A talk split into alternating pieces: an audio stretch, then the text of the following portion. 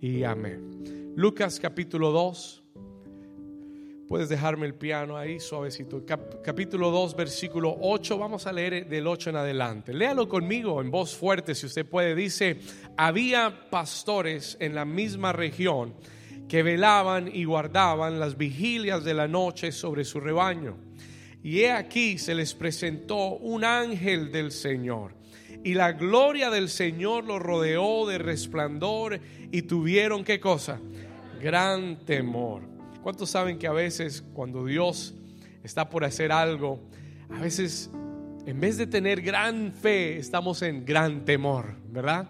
Ellos dicen que ante este ángel tuvieron gran temor, pero el Señor siempre nos dice, a través de ese ángel, les dijo, ¿qué les dijo?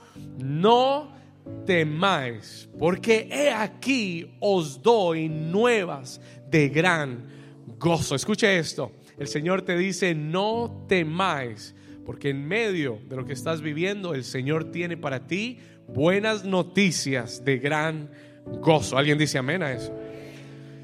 No temáis porque aquí os doy nuevas de gran gozo. Léalo conmigo que será para todo el pueblo. Que os ha nacido hoy en la ciudad de David un Salvador, que es quien? Cristo el Señor. Versículo 12, esto os servirá de señal. Hallaréis al niño envuelto en pañales, acostado en un pesebre. Y repentinamente apareció con el ángel una multitud de las huestes celestiales.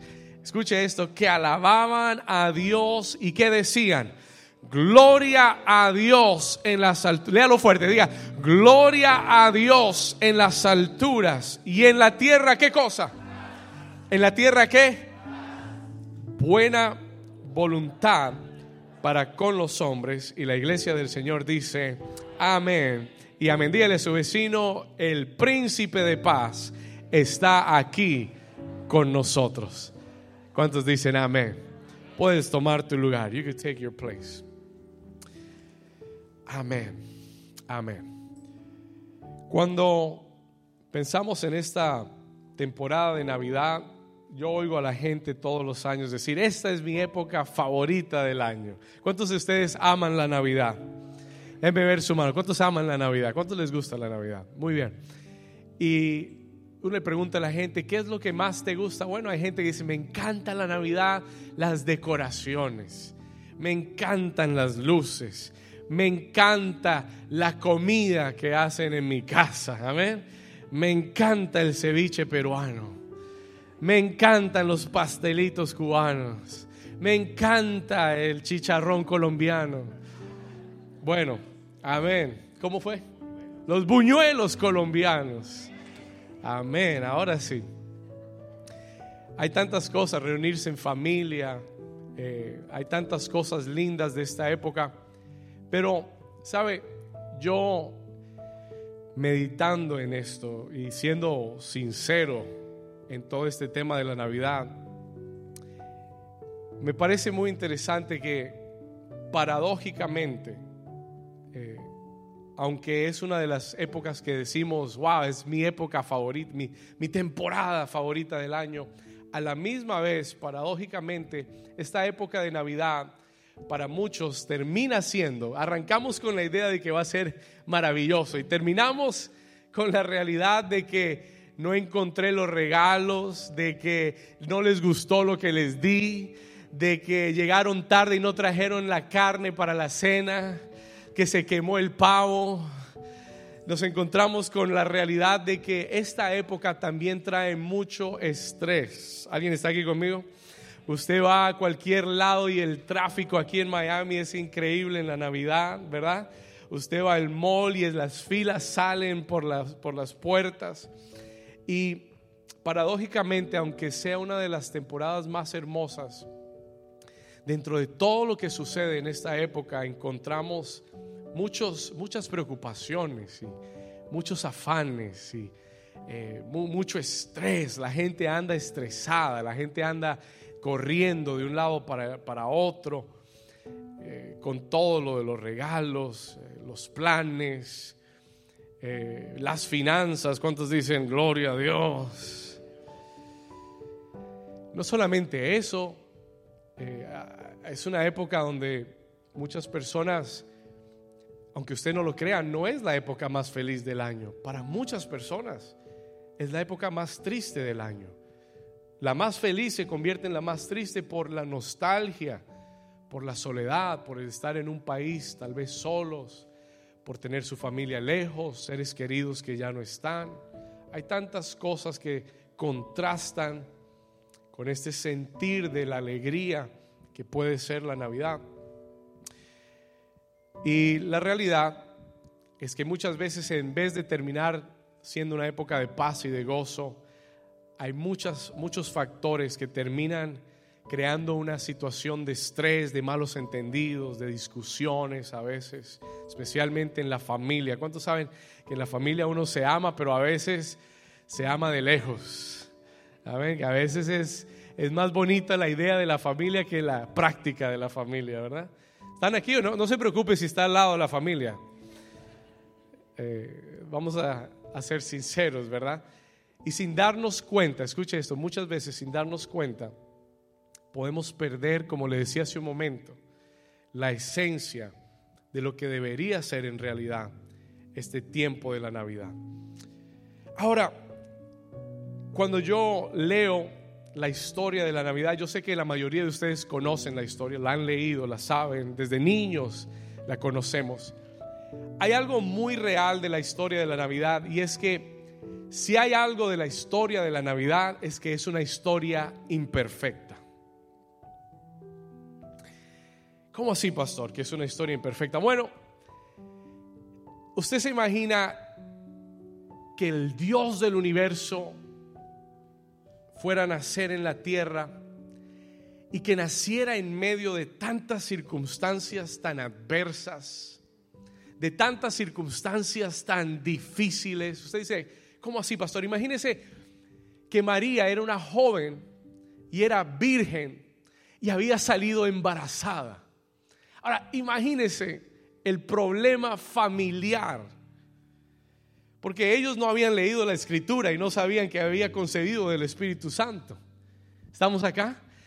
E, e, esto era un conflicto para ella, no solamente que como virgen estaba embarazada, sino que se iba a casar y ahora su novio estaba pensando dejarla. Esto parece de un show de, de, televisión de hoy en día, ¿verdad? Parece de un talk show de estos días. ¿Parece de quién? de, Laura en América. Yo no sé. Bueno, yo no veo esos programas, gloria a Dios. Pero no solamente eso, el contexto histórico de lo que se vivía en Israel en esa época. Israel estaba bajo el dominio de un imperio romano, había un, un, rey loco encargado de toda esa región llamado Herodes, que se le había metido en la cabeza matar a todos los niños menores de dos años. Diga conmigo situaciones imperfectas. José agarra a María porque un ángel se le aparece y le dice, no dejes a esta mujer, no dejes a María porque lo que hay de su vientre viene de Dios. Y el hombre se asustó y con esa convicción, antes de dejarla, la Biblia dice que la tomó y comenzaron a buscar un lugar porque ella ya estaba a punto de dar a luz. Y en medio de las situaciones imperfectas no encontraban un hotel, no había un Airbnb disponible porque era Navidad, no había un lugar para, para poder reposar. Y lo único que encontraron fue un pesebre, pero un pesebre es un establo. Un pesebre era un lugar donde los animales comían, dormían, un lugar donde se guardaban los animales. Imagínese la planificación para el nacimiento del Hijo de Dios en la tierra, creo que salió un poquito desordenado. Lo que le quiero decir es que la Navidad nos muestra que en medio de situaciones muy imperfectas en la vida, de situaciones caóticas, familiares, económicas, de gobierno, de, de la nación, en medio de todo ese caos, los pastores en Belén, los pastores en Judea reciben un anuncio. Póngale atención a este anuncio que les dan. Vamos a leerlo una vez más. Lucas capítulo 2, versículo 8. Habían estos pastores en la misma región que velaban y guardaban las vigilias de la noche. Y aquí un ángel del Señor se les presentó, la gloria del Señor los rodeó de resplandor y tuvieron gran temor. Pero el ángel les dijo, ¿qué les dijo? Versículo 10, ¿cuál les dijo? No temáis. Mira al vecino y dígale, vecino, no temáis. Y el ángel les dice, porque yo les tengo nuevas, noticias de gran gozo, que será no solamente para ustedes, sino para todo el pueblo. Versículo 11, versículo 11, que os ha nacido hoy en la ciudad de David un Salvador, que es Cristo el Señor. Versículo 12. Esto será por señal. Hallaréis al niño envuelto en pañales, acostado en un, ¿en un qué? Y repentinamente apareció con el ángel una multitud de las huestes celestiales que alababan a Dios y decían, ponle cuidado, versículo 14, gloria a Dios en las alturas y en la tierra, ¿qué cosa? Dígalo fuerte, en la tierra, ¿qué cosa? Escuche esto, en medio de todo el caos, en medio de toda esa situación imperfecta, estos ángeles del Señor dicen, gloria a a Dios en las alturas y en la tierra. ¿Qué cosa? Paz. ¿Cómo puede Dios anunciar paz? Escuche, ¿cómo puede Dios anunciar paz en medio de tanto caos y de tantas situaciones imperfectas? Yo no sé cuántos eh, perfeccionistas hay aquí, pero yo soy uno de ellos. Soy, eh, no, no, lo niego. Y ¿saben lo que he aprendido? You know what I've learned through the years? ¿Saben lo que he aprendido a través de los años siendo perfeccionista, queriendo que todo salga bien y, y teniendo el control de todos los detalles? ¿Saben lo que he aprendido a través de los años? Y yo no sé si ustedes así también. ¿Alguien se identifica conmigo? ¿Solamente yo? Ok, gloria, los bendigo a todos. Los bendigo. ¿Sabe lo que he aprendido? La perfección es uno de los enemigos de la paz. El perfeccionismo es uno de los enemigos de la paz. La expectativa de que todo salga perfecto siempre nos robará la paz. Se lo voy a repetir una vez más la expectativa de que todo salga como yo lo planeé. Y esto nos pasa especialmente cuando nos vamos de viaje y tenemos todo el viaje planeado, todo lo que vamos a hacer a las 9 de la mañana, a las 12 del día, a las 3 de la tarde, a las 7 de la tarde. Y cuando el día pasa y no hicimos ni una cosa de esas, se nos dañó el viaje. Estamos bravos con todo el mundo, peleamos con todo el mundo. Y eso nos pasa a menudo. Ese sentido de perfeccionismo muchas veces nos roba la paz de Dios. Y cuando vemos la historia de la Navidad y vemos que todos los detalles están saliendo al revés y que, y que nada está saliendo como lo pensamos o lo planificamos, el Señor viene y dice, paz en la tierra. Paz en la tierra. En medio del caos que está viviendo la tierra, el Señor aún dice hoy en día, paz en la tierra. Ahora escúcheme por un momento. No podemos vivir en paz con la expectativa de la perfección.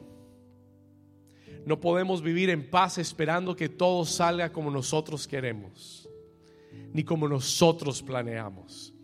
Yo quiero que usted entienda algo en esta tarde. Lo primero que quiero dejarle en su corazón es, las cosas no van a salir como las planificaste. Y eso no quiere decir que tengas que perder tu paz. Alguien dice amén. ¿Alguien está aquí conmigo? Y tenemos que abrazar la idea de que la vida es imperfecta, que las circunstancias son imperfectas, que cosas que no pensamos van a suceder, pero que en medio de eso Dios sigue diciendo, ten paz, paz en la tierra. Ahora le voy a decir lo segundo que aprendí de esto. The second thing I learned about this si voy a vivir en paz, escucha esto, yo tengo que rendir mis expectativas de controlar las cosas y las circunstancias para que todo sea perfecto. Yo tengo que rendírselas al Señor. Y una de las promesas más grandes de esta Navidad para tu vida hoy, y yo no sé lo que usted está viviendo, y yo no sé cómo está tu familia, yo no sé cómo está tu economía, yo no sé cómo está tu salud, yo no sé cómo están tus hijos, pero el Señor me dijo que te dijera que una de las promesas más grandes de esta Navidad para ti es que ese Salvador que nació, que es Cristo, vino a traer paz a tu corazón. Alguien dice amén. En medio del caos. Vamos, denle una, si usted lo cree, denle un aplauso al Señor.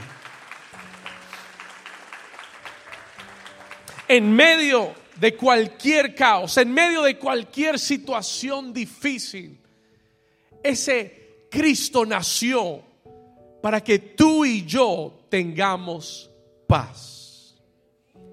El profeta Isaías dijo en el capítulo 9, versículo 6, se lo leí hace un momento atrás, él decía, porque un niño nos ha nacido. Vamos a leerlo juntos, léalo conmigo, dice, porque un niño nos es nacido. Diga conmigo, hijo nos es dado y el principado sobre su hombro. Y se llamará su nombre, ¿qué cosa? Admirable, consejero, Dios fuerte, Padre eterno y por último dice, príncipe de paz. Y el siguiente versículo me gusta también, versículo 7.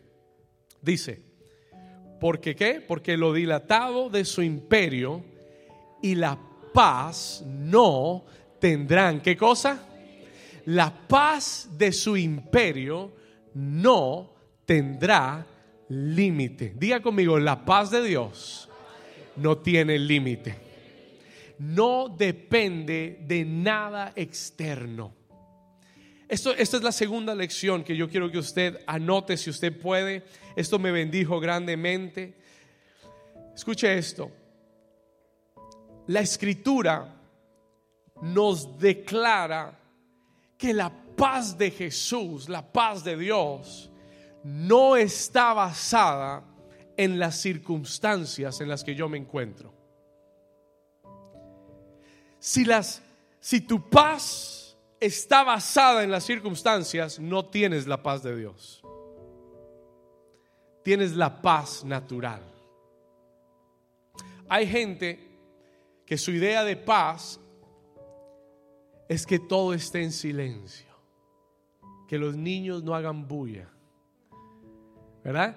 Que nadie me moleste, que pueda dormir toda la noche. Hay gente que su idea de paz y piensan que la paz es la ausencia de los problemas. Hay gente que dice, ay, que el Señor me dé paz. Y lo que quieren decir es que el Señor me quite los problemas. Pero déjeme decirle algo.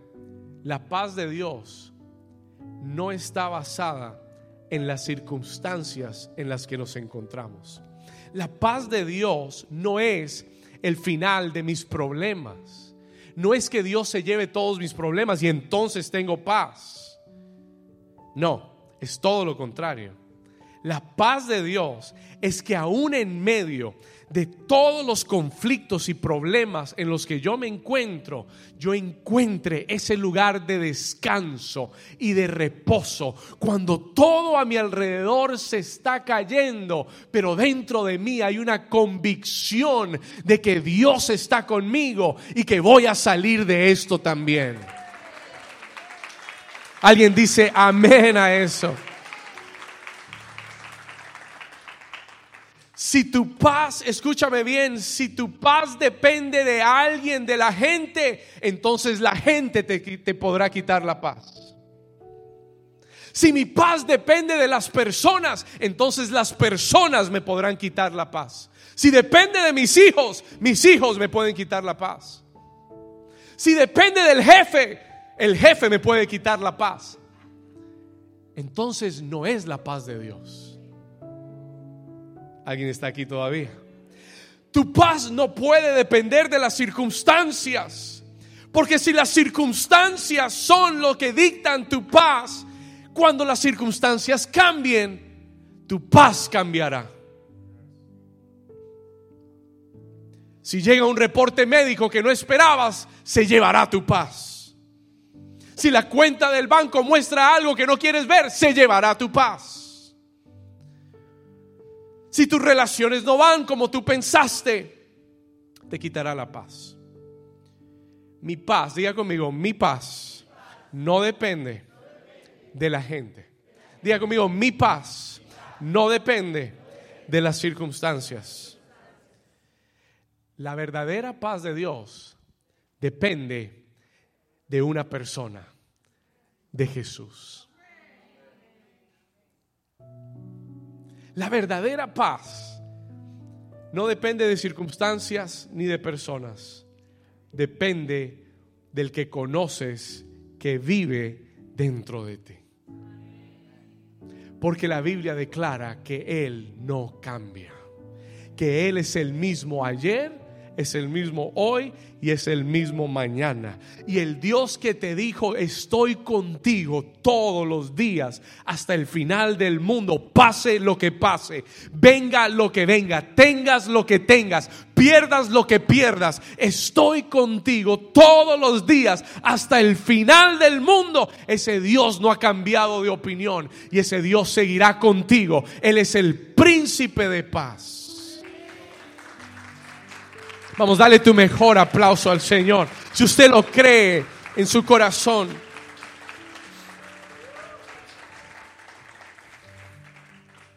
Jesús un día miró a sus discípulos cuando estaba pronto a partir de la tierra. En Juan 14, 27. Y él les dijo estas palabras. Él dijo, la paz os dejo y mi paz os doy. No os la doy como el mundo la da. Y por eso Él dice, no se turbe vuestro corazón, ni tenga miedo. ¿Sabe cuál es el regalo que Dios te quiere dejar hoy? Su paz en tu corazón. Él te trajo en esta tarde acá, ¿sabe para qué? Mire, yo tenía otro mensaje, el mensaje que tenía era bonito. Estaba bien chévere. Será para el próximo, la próxima Navidad. Pero el Señor me dijo, dile a mi iglesia hoy que su paz no viene de los hombres. Dile a mi iglesia hoy que su paz no viene de su dinero, de lo que tienen o lo que no tienen. Dile a mi iglesia que su paz no viene de las circunstancias. Dile a mi iglesia que cuando yo vine a esta tierra, yo vine como el príncipe de paz. Y vine en medio de la imperfección y del caos. No para darles una paz temporal, pero para darles una paz que sobrepasa todo entendimiento. Que cuando el mundo alrededor tuyo se esté cayendo, tú estés tranquilo sonriendo. Que puedas dormir tranquilo en la noche, aunque los problemas se estén acumulando, pero tú sabes a quién conoces y quién está de tu lado. Y si el Dios que te, que te llamó está de tu lado, si el Dios de paz.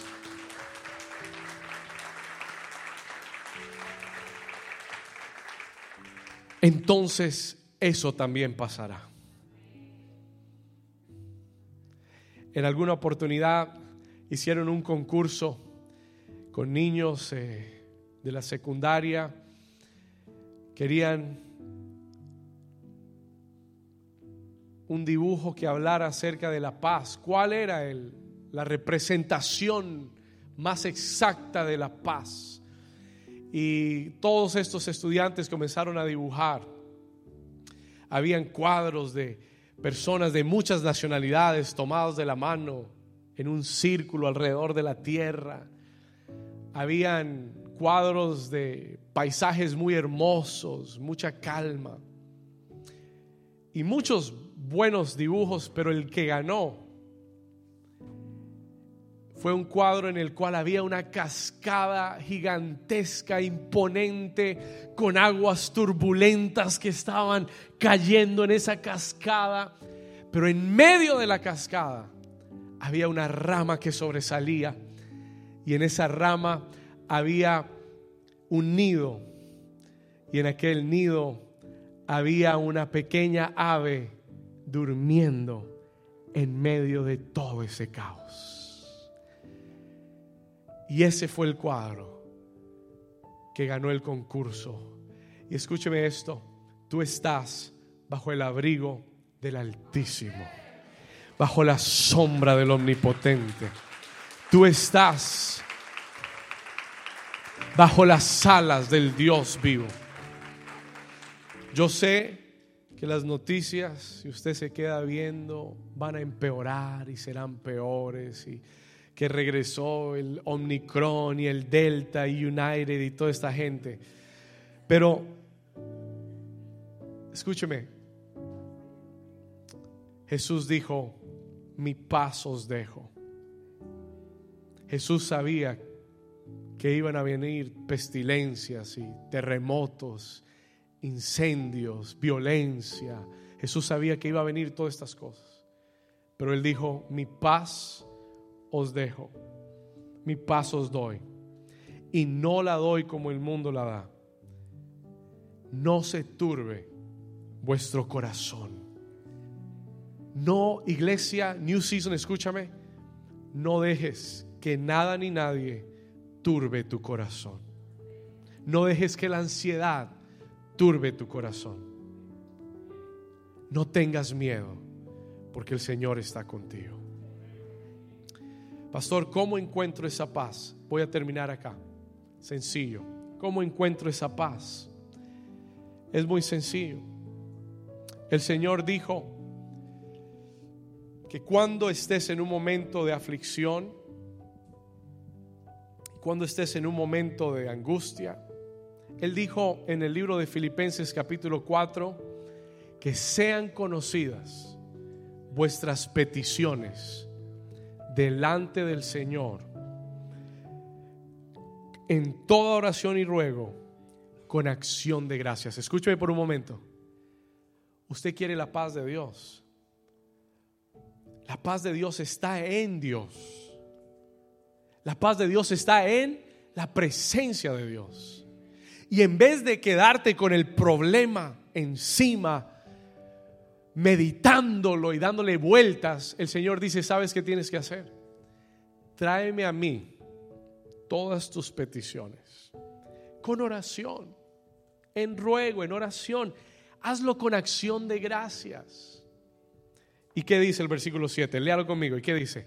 Y la paz de Dios, que qué? Que sobrepasa todo entendimiento, guardará vuestros corazones y vuestros pensamientos en Cristo Jesús.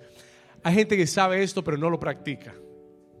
Hay gente que sabe esto muy bien pero no lo vive. Escúcheme, yo tengo muchos problemas, si usted no lo sabía, muchos problemas.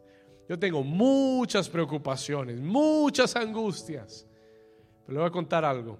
Yo aprendí, he aprendido a vivir en la paz de Dios. ¿Cómo, pastor? ¿Cómo lo haces? Sencillo. Mire, en mi escritorio yo tengo una, una, cantidad de problemas ahí. Pero ¿sabe qué he aprendido a hacer? No angustiarme por ellos. Señor, aquí están mis peticiones. Aquí están mis necesidades. Aquí están mis problemas. Señor, yo no los puedo solucionar ahora. No tengo cómo. Y si, lo, y si me sigo, y si le sigo dando cabeza, me van a robar la paz. Me van a turbar. Así que Señor, yo lo entrego delante de ti. Te doy gracias porque tú tienes cuidado de mí. Te doy gracias porque Señor, tu paz es real, tu paz es verdadera. Te doy gracias porque yo soy tu hijo y tú me amas. Te doy gracias Señor porque Señor tú me has dado promesas que se van a cumplir tú le das gracias a Dios. Y entonces, déjame el versículo, y entonces la Biblia declara, mientras que tú hagas eso, en un momento, en un instante, la paz de Dios, que sobrepasa todo entendimiento, va a guardar tu corazón y tus pensamientos en Cristo Jesús. Hay gente que cree que esto es un cuento, esto es real, esto es verdadero. Si usted lo hace, La paz de Dios va a guardar tu vida. Aunque usted esté en medio de esa cascada, vas a tener paz. Aunque tu mundo se esté derrumbando, vas a tener paz. Porque tú sabes que el príncipe de paz está contigo. Cierra tus ojos por un momento, iglesia. Si estás en casa, cierra tus ojos. Let me hear the piano. La paz no es una circunstancia. La paz no es que todo salga como yo quería. La paz es una persona. Esa persona se llama Jesús, el príncipe de paz. ¿Por qué no levantas tus manos ahí donde estás? El Señor me dijo, tengo un regalo para mi iglesia. Y es el regalo de la paz. Todo el que necesite esa paz del Señor, si usted puede, póngase sobre sus pies, levante sus manos ahí donde está. Yo quiero orar por ti, iglesia.